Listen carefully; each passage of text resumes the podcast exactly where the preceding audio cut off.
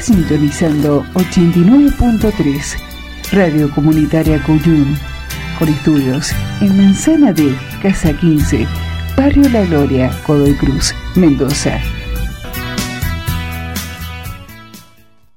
Desde Latinocracia, Elogio de la Grieta, desde FM Cuyum 89.3, desde el barrio La Gloria del Godoy Cruz Profundo, desde Mendoza para el mundo, va esta octava carta a los argentinos que sufren y piensan y piensan qué hacer en el contexto de una campaña electoral que en el orden nacional se mete también en las consideraciones de entremedio de los dos momentos electorales de nuestra Mendoza. Campaña electoral que Malcri y sus acólitos llevan a la violencia y a la mentira, casi casi como una suerte de reconocimiento, que evidentemente no tienen nada para poder poner sobre la mesa de la historia de los argentinos, pero tampoco sobre la mesa del día a día, mucho menos en la heladera. Los resultados te los debo, diría el propio Malcri, ¿eh? Hay que abrir el refrigerador y que allí esté la mm, final parte de esta historia que te lleve a cerrar una reflexión que sin ningún lugar a dudas te haga votar bien. Si alguna vez lo votaste, lo más probable es que ya estés arrepentido o arrepentida. Si te duele la patria, si sabes que tus hermanos la están pasando mal, si vos mismo, si vos misma, no estás llegando ni siquiera a la primera decena de días del mes. Y ahora, por ejemplo, desempolvan esta idea del servicio militar, ¿eh? que sería optativo, y es una cortina de humo más, porque mientras tanto llevan adelante el saqueo, la destrucción del Estado, mientras tanto cientos de miles de argentinos sufren hambre y frío, y están tirados por las calles de nuestro país. Mete un wiki bárbaro verlos fundamentalmente en las grandes ciudades, este, pidiendo un peso, pidiendo lo que sobra en el plato de algún restaurante o de algún bar. Como ejercicio, ponerse en cualquier lugar del microcentro de una urbe de nuestro país sirve para advertir Mm, la cantidad de personas que meten la cabeza en los basurines tratando de encontrar algo que les calme el hambre y quizás mm, puedan también vender ¿eh? y conseguir algunas monedas como para seguir tirando. Pero claro, de eso te enterás muy poquito si mm, intentás verlo en los medios masivos de comunicación del sistema, los hegemónicos, que siguen y siguen siendo cómplices de la mentira y de este estado de cosas que ha llevado a nuestro país a un lugar tristísimo, donde la crisis, sin ningún lugar de dudas, la estamos pagando todos aquellos de la inmensa mayoría de nuestro país que, por cierto, pena y pena por llegar a ese fin de mes que está tan, tan lejos. Te lo digo porque vos me importás. Te lo digo porque la patria es el otro.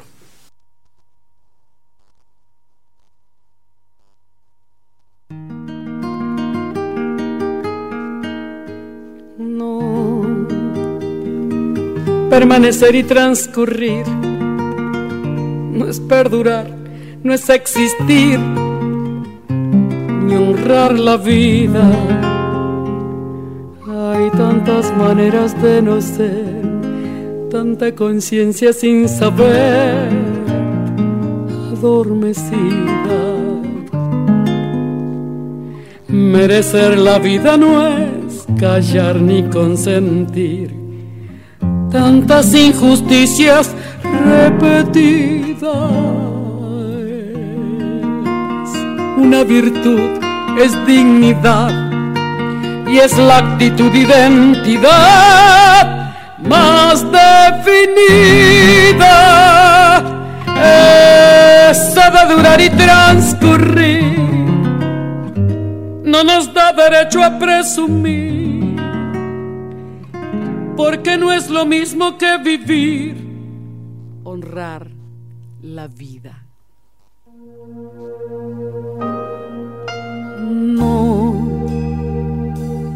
Permanecer y transcurrir, no siempre quiere sugerir honrar la vida. Hay tanta pequeña vanidad en nuestra tonta humanidad enseguecida.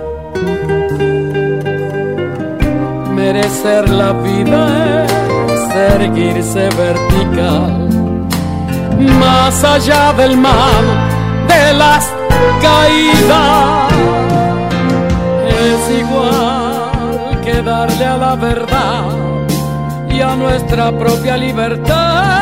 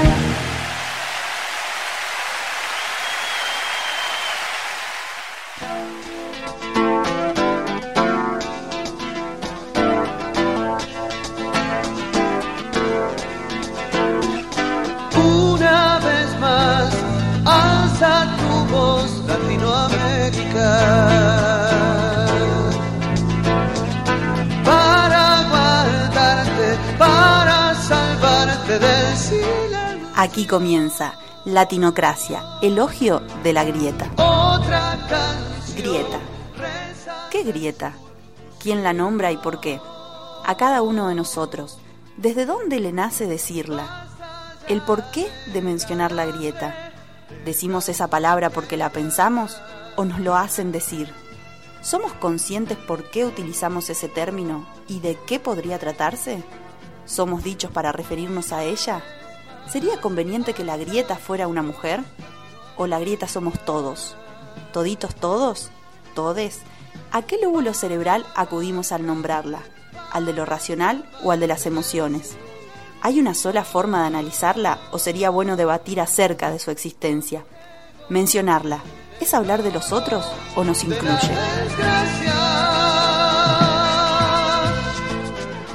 Latinocracia, elogio de la grieta Idea, producción general y conducción, Marcelo Zapunar.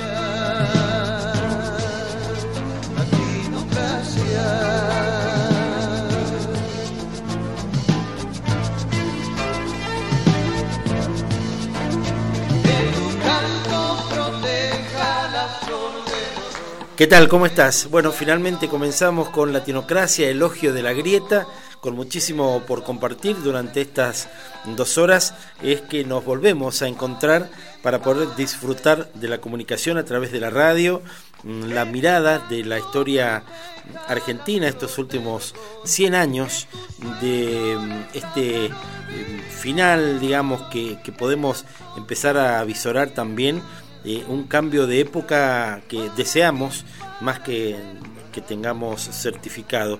Claro, todavía faltan las pasos, todavía faltan las generales de octubre y en ese sentido estamos viendo cómo el gobierno tiene bastante miedo porque generalmente suele ocurrir con los candidatos que cuando uno ataca al otro, ese que está atacando es el que va perdiendo. ¿eh?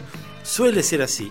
El que gana está en una este, posición diferente, ve el juego de otro modo y el largo aliento de los propios hechos.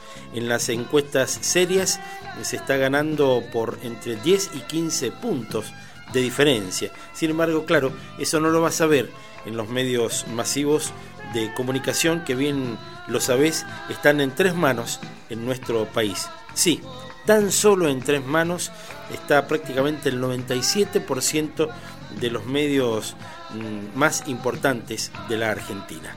Estamos comenzando, lo tenemos en la operación técnica a Michael. ¿Qué tal Michael? ¿Cómo estás? Y por cierto, nosotros también preparándonos porque mm, dentro de poquito cumplimos 29 años con Latinocracia y ya estamos preparando todo para tirar la casa por la ventana el año próximo cuando cumplamos 35 años en los medios masivos de comunicación. Esperándolo a Fabián Basallo con su columna de todos los lunes, a Juan Carlos Amarales, mm, quien integra la Casa por la Amistad este, mm, y por el intercambio de ideas con la hermana República de Cuba y una actividad en torno al 26 de julio, una fecha histórica, una fecha patria para la, la isla y también a Armando López, que es profesor de historia, historiador, y con quien vamos a intentar develar algunos de los datos más importantes de la parte dura de lo que fue el golpe de Estado de 1943, ¿eh? Ese que mm, cierra un poco la mm, parte de lo que se denominó como década infame, que se parece mucho a lo que está ocurriendo en este momento. ¿eh? El poder en las manos de dos, tres, cuatro, cinco, diez familias y bueno, toda la, corrupción concentrada, el republicanismo en duda, la división de poderes, la justicia en dos o tres manos y tanto más. Es decir, un espejo con lo que está pasando hoy en la Argentina, de algún modo lo vamos a ver a lo largo de estas dos horas hablándote también del golpe de 1943.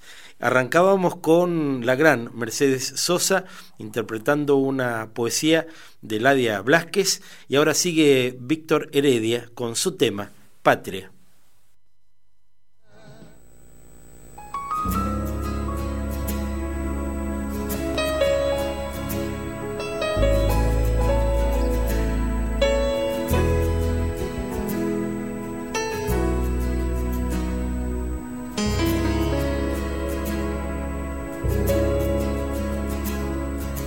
Ya entregué mi corazón y otros te dieron la vida entera.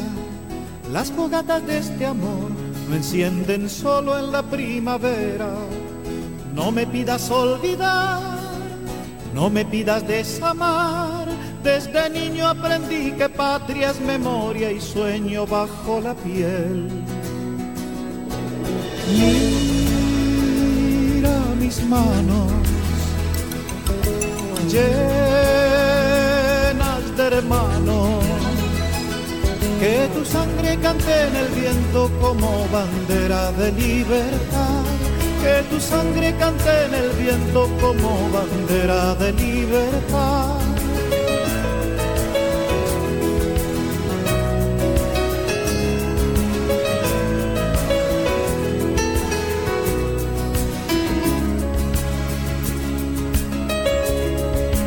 volveremos a soñar, nosotros somos parte de un sueño, volveremos a cantar, sobrevivientes de tanto infierno, todo un pueblo soñará, todo un pueblo cantará, la sonrisa de los que sueñan hará un camino hasta la verdad. Mira mis manos hermanos. Que tu sangre cante en el viento como bandera de libertad. Que tu sangre cante en el viento como bandera de libertad.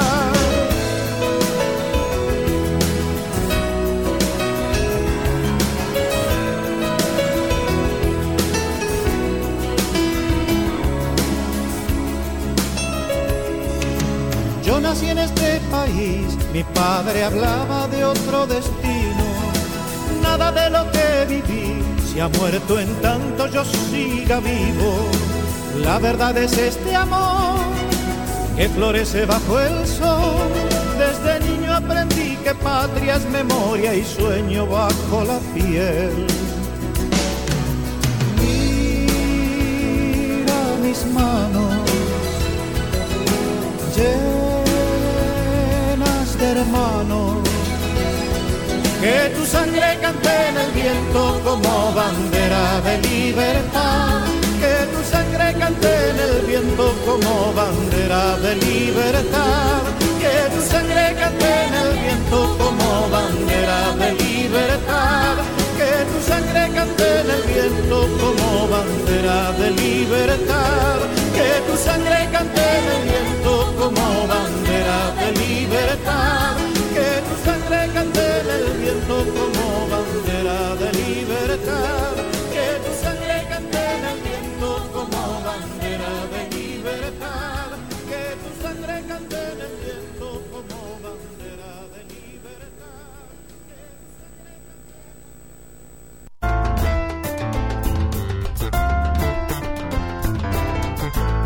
Todas las voces deben escucharse en la radio, conocer todas las miradas y opiniones. Solo así podremos seguir construyendo la democracia que recuperamos hace 35 años.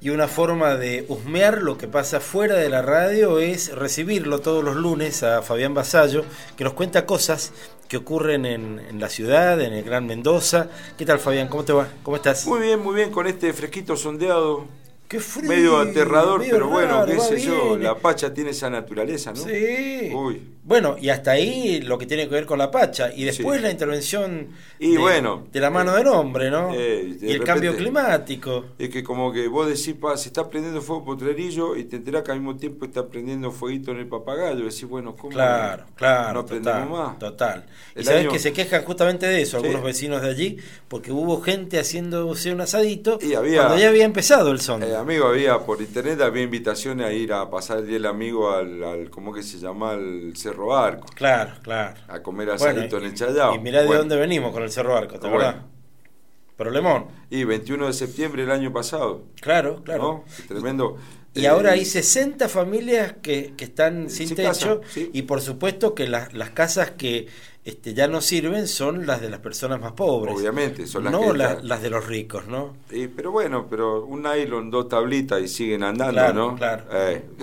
Total, sí. y vamos la ayuda social pasa por ahí en estos momentos. Bueno, peor le fue a la señora esa en Godecruz, Sí, este, en el que Campo adentro Papa. de su casa, comillas, Sí, cajita. claro, su cajita de cartón, este, Eh. bueno, perdió la vida producto de un árbol que se cayó. Que ¿no? se cayó encima y que los vecinos venían pidiendo que por favor lo sacaran o lo derramaran o Cierto, le quitaran claro. volumen.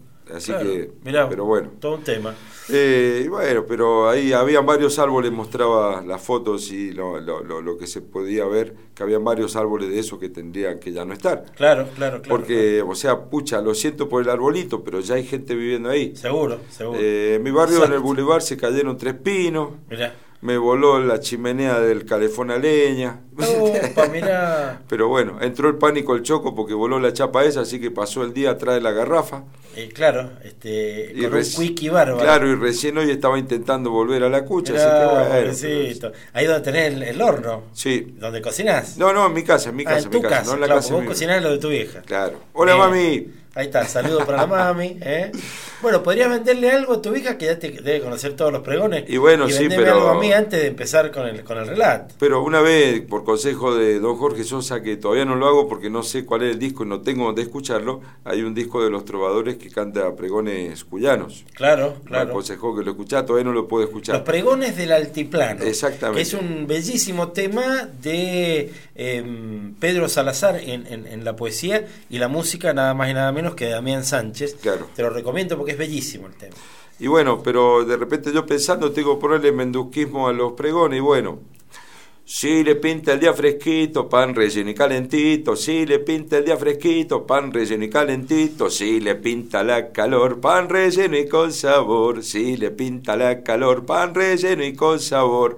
Ahí está. Bien menduco el pregón. Ahí está. Eh. Bueno, empecemos con una media docena, como para empezar. ¿De cuál lo quiere? Y de todo, póngale un poco de todo. elija. De mozzarella y salame, Ahí de está. bondiola, roquefort, de chorizo colorado, de panceta, sí señor. Seis opciones, ahí están las seis Sí, opciones. señor. Uno de cada uno. Bueno, pero en realidad yo vine, ¿sabés? Para contarte otra historia. A ver, ¿qué pasó? El 30 de junio se celebró el Día Internacional del Malabarista. Claro. Y acá en Mendoza y el- se hizo un homenaje a los malabaristas que ya no están con nosotros, ¿no? Cierto que nos habías contado que ibas a ir. Claro, claro, había que estar. Este, durante 12 años enseñé malabares, así que un poco culpa mía que pasen esas cosas. Claro, Voy y claro. me hago cargo, pongo el Bien, caracho así. No, aparte me gusta la franela, los aplausos y la buena onda de la gente, va a estar seguro. todo bien. Y volverse a encontrar, en, en este caso, con por ahí algunos de los pibes y pibas de aquel semillero Sí. que hoy quizás ya se han convertido en grandes artistas, ¿no? Sí, ahora son grandes artistas, pero me pareció que de, de los sobrevivientes de aquel 20 de noviembre de 97 no me encontré a ninguno. No me digas, mira. Era toda la nueva generación que Claro, estaba ahí, pero bien. me pone pila positiva, te- tienen ganas, listo. ¿Y un sub qué? ¿Sub 20? ¿Sub 15? ¿Qué, qué edades tenía en promedio? Eh, de ahora sí más o menos entre un 20, un 22, 18, Por ahí, 17. ajá. Bien. Igual hubo un par de, de culillos que trascendieron de todas maneras porque se hacen competencias ¿no? en este día y la competencia de rutina de semáforo la ganó el Santino, un pibe de 8 años, Ocho años. 8 años, Ya. sí, y que hace malabares y si bien no hace semáforo, Claro. quiso entrar y obviamente que sí, participó, se llevó todos los aplausos gracias a su Y niñez y, su, además, y destreza, Claro. no descalifiquemos tampoco, Claro, ¿no? claro. Pero Y al, también... hecho, y al hecho de que se manda el flaco. y al ¿no? hecho que se Está manda, así, está cara bueno. dura, loco. eh. Y, y la madre que me decía que se comía las uñas. Y la madre estaba preocupada porque encima, aparte de ganar esa competencia, se fue a la casa con un trapecio. Porque Claro. había un sorteo, Mirá, había un numerito a la venta, 20 pesitos el número, Ah, para un trapecio que donó Waldo, eh, que un buen metalúrgico cirquero. Ajá, ajá. Y bueno, se llevó Santino, se ganó el trapecio también, así que se fue a su casa con el tremendo aplauso, el Mirá. premio de la rutina de semáforo y un trapecio abajo del brazo. Y lo más importante, algo que me dijiste fuera del aire, el estímulo, porque ese pibe va a volver a por el aplauso, por Eh, esa sonrisa ya y a seguir eh, aprendiendo. Ya está, ¿no? uno de los líderes, ya está. Claro, Se llama claro. Santino. Mirá. Y bueno, eh, la mamá estaba preocupada porque le preocupaba que Santino eh, no estudiara, de- o sea, se preocupara de la escuela. Y bueno, ahora estamos procurando, eh, está, me gustaría hablar con Santino, esta señora, y motivarlo a que no, a que no le quiten el incentivo, ¿no? Claro, Que buenísimo. por ahí el seguro. oficio del pibe es ser cirquero. Seguro. Y la Más escuela allá no te lo enseña, ¿no? Claro, y, y digo, y más allá incluso de algunas reglamentaciones, por ejemplo, que tiene la propia ciudad, donde, bueno, si sos un artista callejero, podés estar en problemas, ¿no? Y sos considerado un delincuente. Claro, El claro. código de falta dice que si sos artista callejero sin permiso, vendedor ambulante sin permiso, cantor sin permiso, o se te ocurre hacer algún tipo de protesta o proclama en contra del Estado, pues hay preso. Pero siempre y cuando sea en contra del gobierno. Exactamente. Porque el gobierno, cuando desea hacer una movilización, no paga multa, ¿no? No, eh, viejo. Suele pasar. se cortan las calles que se quieren cortar, Claro, no importa. claro. Diferente vara, diferente Eh, vara. Pero bueno, el, el abuso de poder tiene esa onda. Hombres, mujeres, niños, gente de todas las edades Gente de todas las edades, de todos los bueno. colores, de todos los sabores, de todas las sexualidades, y bueno, y estuvo todo muy bien, y sobre todo el respeto que tuvo la gente a que el día era sin humo Claro. y sin alcohol, Ah, a pesar mirá. de que el lugar era abierto, era en el Gabriela Mistral, la gente se aguantó y no se prendió un pucho, y no se prendió ningún humito, y se aguantó el tema del alcohol, el alcohol había que consumirlo siempre afuera del predio. Claro. Y por suerte Gabriela Mistral tiene un par de rinconcitos donde comprar algún alcohol alejadito, entonces claro, Bien, el que bien. quería consumir algo, se iba allá, consumía. Hay algún almacén enfrente luego. ahí muy Sí, conocido, casi, pasito, claro. casi Córdoba en una, una de ellas. Sí, ¿no? es justo enfrente, casi Claro. legendario, casi tan legendario como el Gabriela Mistral ese. Claro, claro, con verdulería, tiene de todo. Tiene de lugar. todo, sí. Está bueno, está bueno. Si Este- habremos ido ahí a buscar cosas. Y bueno, viste, y pasan esas cosas. Y ahora el, el 27 toca los Vela Lugosi en la nave cultural. El 28 hay una, hay una juntada en contra del gatillo fácil, el abuso policial acá en la calle, en el Boulevard Terrada y el paredón de los muros, del mural. Mirá vos aquí cerquita. Sí, el día domingo, Muy domingo qué buen 28 dato. desde las 1, Qué desde las dato. 13, perdón, hasta las 19. Perfecto, Sí. perfecto. Bueno, bárbaro. Entonces vamos a seguir eh, agendando todo lo que usted nos propone. Y, y también, también, también, si no se me olvida, el 28 en la nave cultural Cameleva, un festival de reggae, viene la banda Ah, de mirá. Chile con un par de bandas de acá de Mendoza, este, y van a estar en la nave cultural desde las 13 del mediodía el Bien. día domingo. ¿Y a usted se lo, se lo podrá encontrar allí también ofreciendo algunos pancitos? o Eh, no? Si no va el panadero, no ¿No es cierto? No tiene sentido. Eh, si se quedó con las ganas de comerse un rico pan, me encuentras seguro el domingo cantando en la nave cultural. Y el lunes que viene nos encontramos acá. Y el lunes que viene paso- me escuchás en la Cuyum. Tengo que sacarle pregón a esta historia. Sí, tiene que hacer un pregón de esto, de No su columna. sí, señor. y le tiene que poner un nombre a su columna usted todavía. Todavía no le ha puesto el nombre. La columna Ah, del pregonero. ve, bueno. Y bueno, pero así nomás, Así una nomás. musiquita, alguna cosita. Bueno, vamos a Piénselo, tener, que, vamos a tener que. Es un buen desafío. Nos encontramos dentro de siete días, ¿le parece? Bueno, si vos decís. Por estos días estuvo sonando de nuevo. ¿Qué me Antes de irme. Hola Michael, ¿cómo te va? Disculpame, te saludo al final. Ahí está, mira, pero quedó bien con el operador. Por estos días nos volvimos a eh, encontrar con la historia de El Ángel de la Bicicleta, ¿no? Al que en algún momento León Gieco le escribió esta hermosa canción. Claudio Pocho Leprati fue asesinado por la policía de Santa Fe el 19 de diciembre de 2001 en la ciudad de Rosario. Pocho desarrollaba un trabajo de hormiga, repartiendo esperanza, amor fraternal y espíritu de lucha entre los menos favorecidos de esta sociedad. Fue esto lo que buscaron matar sus asesinos. Hoy las paredes de la ciudad proclaman Pocho vive, mientras su recuerdo se expande y su ejemplo se multiplica.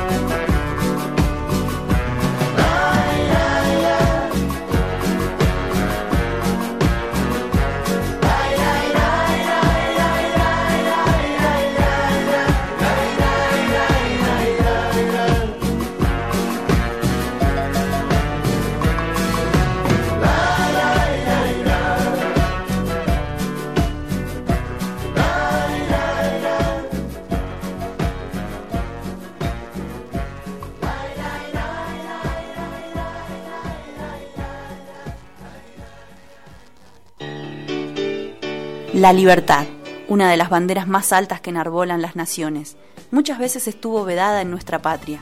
Desde hace 35 años, la libertad es uno de los tesoros de nuestro sistema. Para la libertad.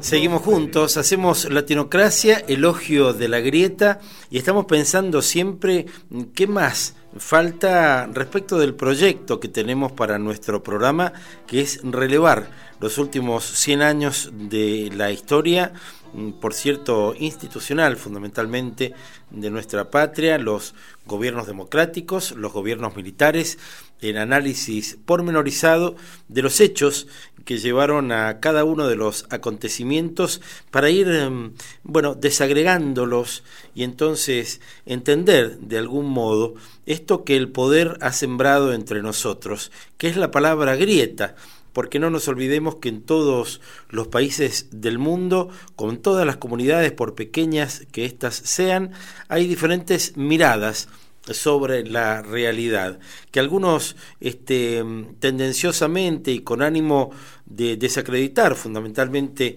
al gobierno anterior, que puso en duda lo que durante 219 años ha sido el deber ser de la oligarquía a la hora de administrar los destinos de nuestro país y entonces crean la palabra grieta.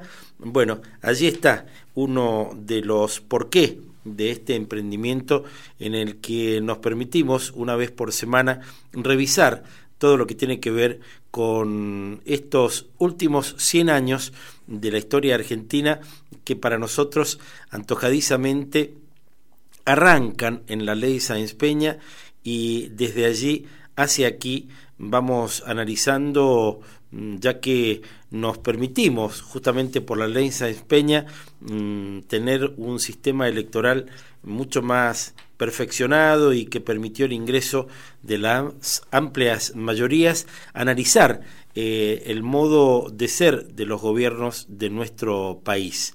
La década infame fue la etapa previa a la Revolución de Junio de 1943. Fue una época caracterizada por el fraude electoral, la represión y también la persecución a los opositores, la proscripción de los partidos políticos, la corrupción a escala inimaginable y la sumisión de la economía al Reino Unido, a Inglaterra. Los distintos gobiernos que se sucedieron durante esa década, que fue posterior al advenimiento del irigoyenismo, representaban a los terratenientes y a la burguesía porteña, asociada al capital extranjero. Su último gobernante fue Ramón Castillo, quien fue derrocado por la revolución de 1943 de la que hablamos. Y a propósito vamos a compartir con vos el primer audio que nos trae desde atrás, desde la historia, mucha data. A pesar de los negociados, de la corrupción y de la oposición, el gobierno del general Justo terminó su mandato. Ahora había que elegir un sucesor que siguiera en la misma senda y apoyado por las mismas fuerzas de adentro y de afuera. Roberto Marcelino Ortiz, el escogido, era de origen radical, desde luego antirigoyenista y muy potable para los conservadores. Cuando ya se sabía que él sería el sucesor de Justo, concurrió con no mucho tacto al banquete de la Cámara de Comercio Argentino-Británica y allí dijo, la Argentina tiene con vuestra patria enlaces y obligaciones tan importantes como muchas de las obligaciones que existen entre la metrópoli y diversas partes del imperio. Pasó lo que tenía que pasar. Ortiz, junto a su compañero de fórmula, el conservador Ramón Castillo, ganó las elecciones derrotando a los radicales Alvear y Mosca. Se había consumado un fraude monumental. Hubo voto cantado, votaron los muertos y muchas urnas fueron robadas y sustituidas.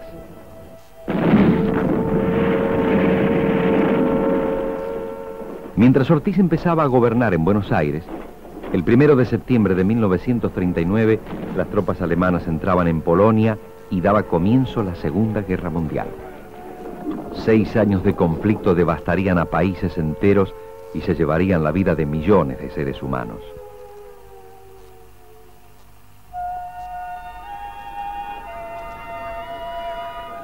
El presidente Ortiz había llegado al poder gracias al fraude.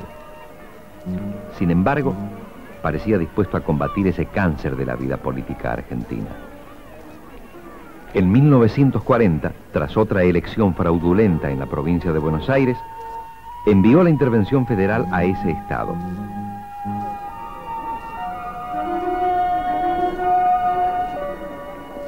Por desgracia, ya estaba muy enfermo. Una diabetes que había descuidado se le agravó y quedó prácticamente ciego. Primero tuvo que delegar el mando en el vicepresidente Castillo y después, en junio de 1942, presentar su renuncia definitiva. Ortiz murió el 15 de julio de 1942. Sus deseos no habían podido cumplirse. El fraude seguía imperando. Pocos meses antes había muerto Alvear. Pocos meses después murió el general Justo. Una época había terminado.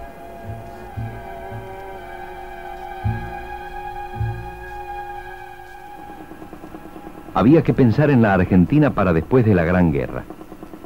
¿Con quién aliarse? El presidente Castillo era neutralista, pero también conservador. Y la mayoría de sus correligionarios simpatizaba con los aliados, los amigos tradicionales.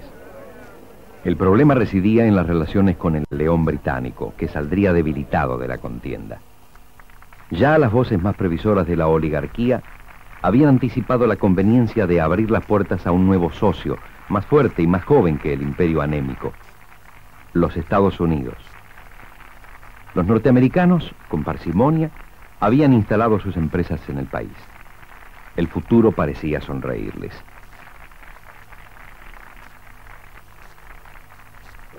Y mientras los conservadores ofrecían la candidatura presidencial a don Robustiano Patrón Costas, dulce propietario de ingenios salteños y amigo de ingleses y norteamericanos, otra vez asomaban en el horizonte los ruidos consabidos, las siluetas típicas.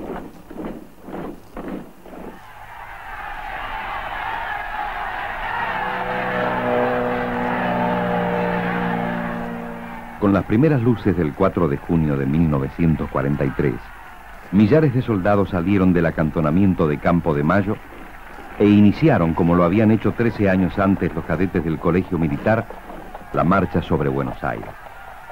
El ejército en pleno se pronunciaba contra Castillo y de paso contra Patrón Costas. Un nuevo poder político, el de las Fuerzas Armadas, como institución, casi como partido autónomo, se consolidaba. La población, cansada del fraude y de la corrupción, apoyó a los sublevados. Hasta hubo militantes radicales que creyeron que su partido volvía al poder.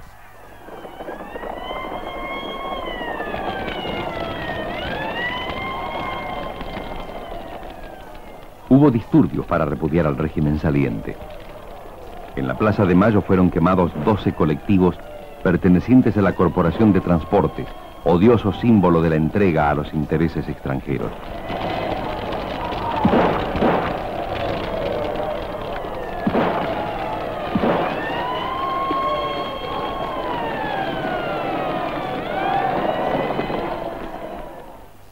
Castillo cayó sin pelear.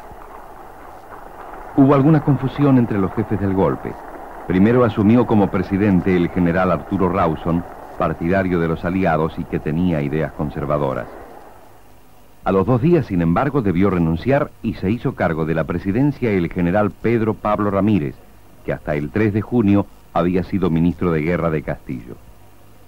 Detrás del trono había un poder invisible. Se trataba del GO, Grupo de Oficiales Unidos, una logia militar que defendía la neutralidad en la guerra y que a la sombra de Ramírez pasó a ocupar cargos claves.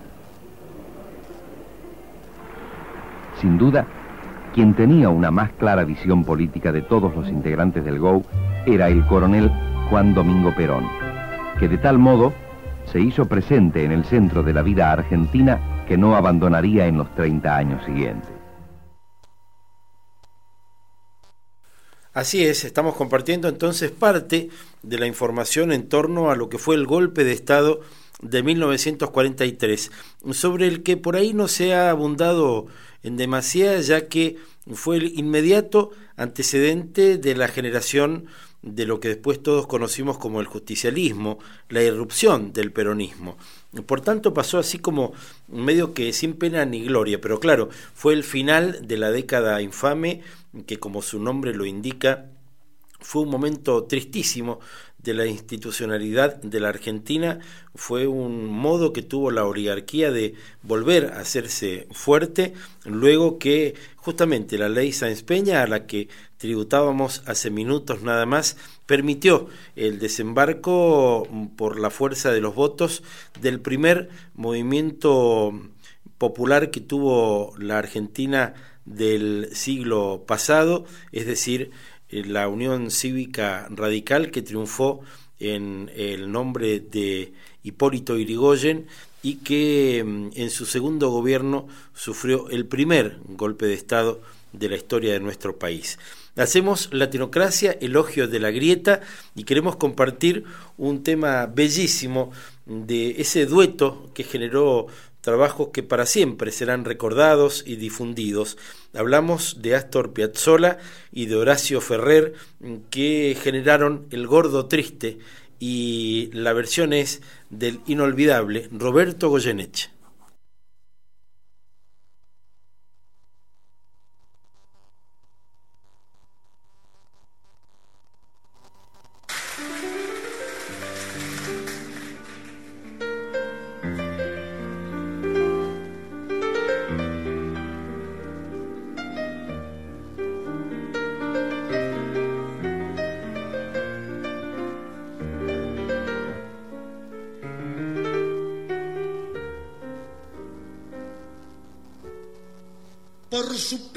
Poeta de gorrión con gomina, por su voz que es un gato sobre ocultos platillos. Los enigmas del vino le acarician los ojos y un dolor le perfuma la solapa y los astros. Grita el águila taura que se posa en sus dedos, convocando a los hijos en la cresta del sueño, a llorar como el viento con las lágrimas altas, a cantar como el pueblo por milonga y por santo, del brazo del arcángel malandra, se va con sus anteojos de dos charcos a ver por quién se nublan las lecinas, pichuca de los puentes en silencio, por gracia de morir todas las noches, jamás le viene justa muerte alguna, jamás le quedan flojas las estrellas, pichuco de la misa en los mercados de que Shakespeare lunfardo se ha escapado este hombre que en un fósforo avisa la tormenta crecida que camina derecho por atriles torcidos que organiza glorietas para perros sin luna. No habrá nunca un porteño tan vaqueano del alba con sus árboles tristes que se caen de parado.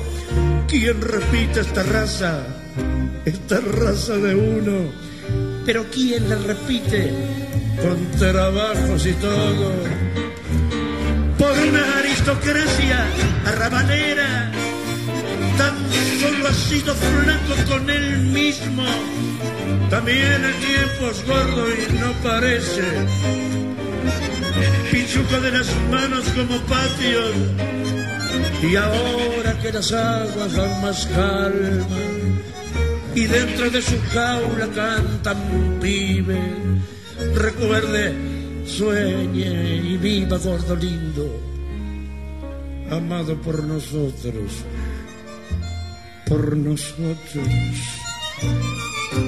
Grita el águila taura que se posa en sus dedos, convocando a los hijos en la cresta del sueño, a llorar como el viento con las lágrimas altas y a cantar como el pueblo por milonga y por llanto.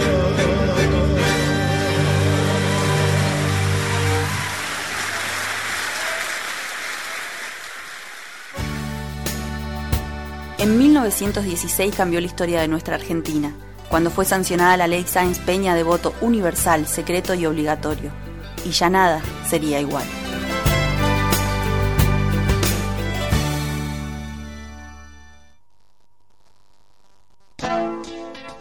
Desde Cuyum hacemos Latinocracia, elogio de la grieta y nos visita Juan Carlos Amarales, quien es uno de los integrantes de la Casa de la Amistad Argentino-Cubana. ¿Qué tal Juan Carlos? ¿Cómo estás? Eh, bien, buenas tardes para todo el personal de, de esta querida radio este, y para todos los compañeros que hacen la audiencia en la radio y que, y que sé que son muchos. Así es, así es. Bueno, qué gustazo encontrarnos, tenemos muchos amigos en común, te hemos visto en más de una oportunidad en, en la ronda de los jueves con las Madres de Plaza de Mayo, en, este, en el caso nuestro aquí en Mendoza, en la Plaza San Martín. Este, y, y bueno, y, y está bueno esto de, de volver a encontrarnos, en este caso, en tu condición de uno de los militantes de la Casa de la Amistad. ¿Te has sumado hace cuánto? Contanos. Y harán más o menos unos, unos tres meses. Bien, ajá, ajá. Tres meses junto con Pablo. Claro, con Pablo Ortiz. Con Pablo Ortiz. Actor y también gran militante, ¿no? Actor y militante, el Pablito. Claro, bueno, y también está la Tochi. Está la Toche, está la Luisa Kuznep. Claro, Kuznep, ajá, no me sale bien el apellido. Pero está Luis, está la Toche, está Ovidio Boín, un Claro, compañero claro, chileno claro, así es. Ajá. que está militando en la Casa de la Amistad y hay muchos compañeros que se quieren sumar a la Casa de la Amistad, pero a veces por razones de laborales Claro, claro. no, no se puede, pero muchos se quieren sumar. Qué bueno eso, qué bueno eso. No. Y puntualmente están organizando una actividad para este próximo 26 de julio, que es una, una fecha patria en Cuba, ¿no? Claro, es es una fecha patria el 26 de julio porque es, eh, digamos, lo que se llamó el asalto al cuartel Moncada, que marca, marca el camino de, de la revolución cubana, ¿no? Y diría de la rebelión de un pueblo que había sido el prostíbulo de los Estados Claro, Unidos, claro. ¿no? Y ese pueblo, a través de, de esa lucha de esos grandes hombres valientes, como en el caso de Fidel, ¿no?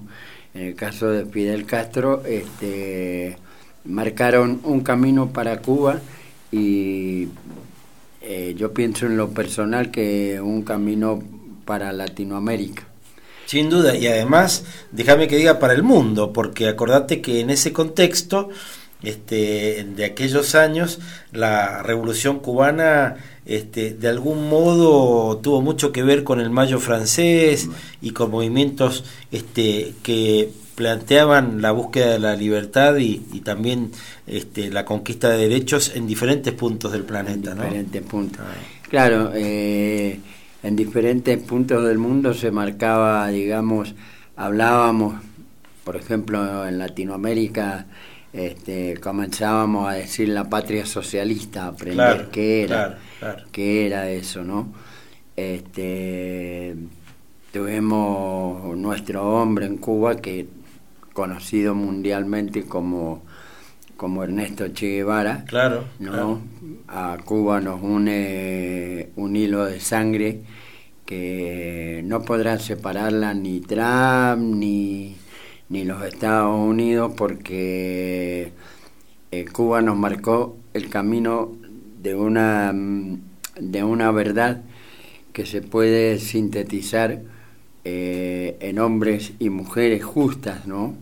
Porque hoy la mujer ha tomado grande protagonismo en la historia de la humanidad y la mujer está este, haciendo, eh, liberando, ¿no?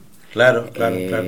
En este caso, por ejemplo, eh, esencial lo que son las radios, en las radios como Cuyún y como tantas otras radios alternativas Ajá. que, que no mienten, que dicen la verdad a la gente por lo dura que sea. Y Pero vos qué estás queriendo decir, que en Canal 13, en esos lugares así alguien miente. Alguien en TN miente. alguien miente. Eh, alguien miente, miente la nata, miente Feynman, miente... No, porque ya no hay otra palabra para usar, ¿no? Esa es la palabra, mienten. Mienten. Y sin ningún problema, y no les da vergüenza, no se ponen colorados. No, se les ha hecho no, un hábito, ¿no? Y ya, ya lo de ellos es un hábito y son los mentirosos de la historia. Claro. Le, menti- le mintieron a San Martín, le di- dijeron que se había robado una plata que le habían mandado para el ejército libertador, cuando San Martín no, no, no robó plata. Claro. Se lo fueron diciendo a través de la historia. Al mismo Irigoyen le escondieron, le rompieron las paredes, por ejemplo, donde decía que tenía plata guardada y, y, y robada. Exactamente, una turbamulta, permitime que complete lo que vos acabas de decir, este, fue a, a, este, bueno, a asaltar su casa cuando el golpe de Estado en el 30 y lo primero que hicieron fue romper las paredes justamente para ver si detrás estaban esos lingotes de oro que decían se había robado y así hicieron después una retaíla con todos los dirigentes de gobiernos populares a los que acusaron prácticamente de lo mismo, ¿no? Llama la atención que a los todo. propios a los propios este, esbirros de sus políticas, bueno, los tienen siempre en la palma de la mano y por ahí a las caídas nos enteramos de algo, ¿no? Claro, eh, bueno, después lo hicieron con Perón, Claro. ¿no? Este, lo hicieron con Perón, lo fueron haciendo. Además con- que cantidad de causas que le metieron a Perón también, Traidor a la patria era una. entre otros, ¿no? Claro, claro. Pero bueno, este, ellos han tenido siempre la capacidad y han tenido los medios para mentir. Claro. Pero por suerte este, podemos decir que tuvimos hombres y mujeres este, como Milagro Salas, ¿no? La negra, que está presa injustamente y todos lo sabemos y pedimos la libertad. Eh, Lula también, ¿no? Esperemos que salga en libertad y que los demás presos políticos y políticas que hay en la Argentina y en otras partes del país, como Correa, que hoy está exiliado, ¿no? En Bélgica, creo, ¿no? En Bélgica Sí, sí, creo sí, que está. Este, ellos Con causas injustas y además Con causas. este, lo que decíamos recién respecto de algunos que se dicen periodistas, no Claro. ni siquiera se ponen colorados, no les da vergüenza, está llevando adelante procesos amañados, mentirosos, como mínimo turbios, este, sin pruebas y bueno, y, y- y en definitiva con una condena social y mediática que es anterior a la que por ahí quizás nunca llega en la propia justicia, ¿no? Claro, y la propia justicia hoy está contaminada. Hablemos de Bonadío y, bueno, Estornelli y otras hierbas, ¿no? Claro, claro. Estornelli, que ya va por la sexta convocatoria, Ya va por la a, sexta. a la que no concurre, Y cualquier hijo de vecino sabe que creo que ya en la tercera te, te va a buscar la, va a la buscar. fuerza pública. ¿no? Claro, te roba una gallina y como no tenés para repartirle el juez te llevan en cana. Claro, exactamente. ¿No? exactamente. Este, por eso es que seguimos buscando este, con, con la forma de organizarnos, con la Casa de la Amistad Argentino-Cubana y con todas las compañeras y compañeros, seguimos buscando la verdad. Porque yo, uno piensa, y a lo mejor estoy equivocado, pero yo pienso que la verdad es como los topos, o sea, se mete por un lado y sale por el otro. Ah, mira, ah, No. está buena la figura, claro. Claro, porque de- si sale por ahí, bueno, la, la verdad es eso. Este, este 26 de julio, eh, lo del cuartel Moncada fue, eh, es, una, es una verdad eh, que nos está diciendo que mm, hay un mundo posible, hay una sociedad posible. ¿no? Eh, aunque nosotros ya hoy peinamos canas, ¿no? Pero eso no quiere decir que nos, que nos quedemos eh, durmiendo en la casa Seguro, claro. sin hacer nada. Claro. Yo siempre digo que me jubilé de vialidad, no de la vida. Claro, claro, mira la diferencia, No. muy cierto. Juan Carlos, ¿y la actividad, eh, el propio 26, va a ser en qué horario y dónde? Eh, va a ser el propio 26 en el sindicato gráfico, Ajá, grande bien. el sindicato de los gráficos que siempre está Siempre está con las puertas abiertas, ¿no? Las puertas abiertas y, y nos da todo el apoyo eh, Horacio y a todos los compañeros del, del sindicato, ¿no? Claro. Eh, va, a empe- va a ser a partir de las 19, Ajá. ¿no? Más o menos ponele hasta las 21. Bien. No, donde va a venir un compañero de la embajada cubana, va a venir a, a dar una charla sobre los ataques que, que está haciendo Estados Unidos a nuestra amada Cuba Claro. y que buscan buscan mentir para que las generaciones del futuro no conozcan la verdad del por qué el 26 de julio, ¿no? El asalto al cuartel Moncada, de cuáles son los principios del socialismo que predicaban y que llevaban adelante el Che Guevara, eh, este compañero intelectual que falleció hace poquito, Roberto Fernández Retamar. Roberto Claro, que Fernández. estaba a cargo de la, nada más y nada menos que de la casa este, mm, de la cultura De más la importante cultura. de Cuba, ¿no? Este, y, y también, bueno, estoy pensando en Cienfuegos, en Che Guevara, en Fidel y tantos más, ¿no? tantos más, Claro, Camilo claro. Cienfuegos y tantas mujeres que han sido protagonistas de la historia, Claro, porque quisieron hacernos decir, hacernos pensar que el Che Guevara y, y Fidel eran como misógenos que no querían a las Ajá, mujeres. ajá. Pero las mujeres lo que tuvieron se lo ganaron por su lucha. Seguro. Nadie les regaló nada. Claro, claro, claro. Vamos a decir exactamente la terminología que corresponde porque estamos en una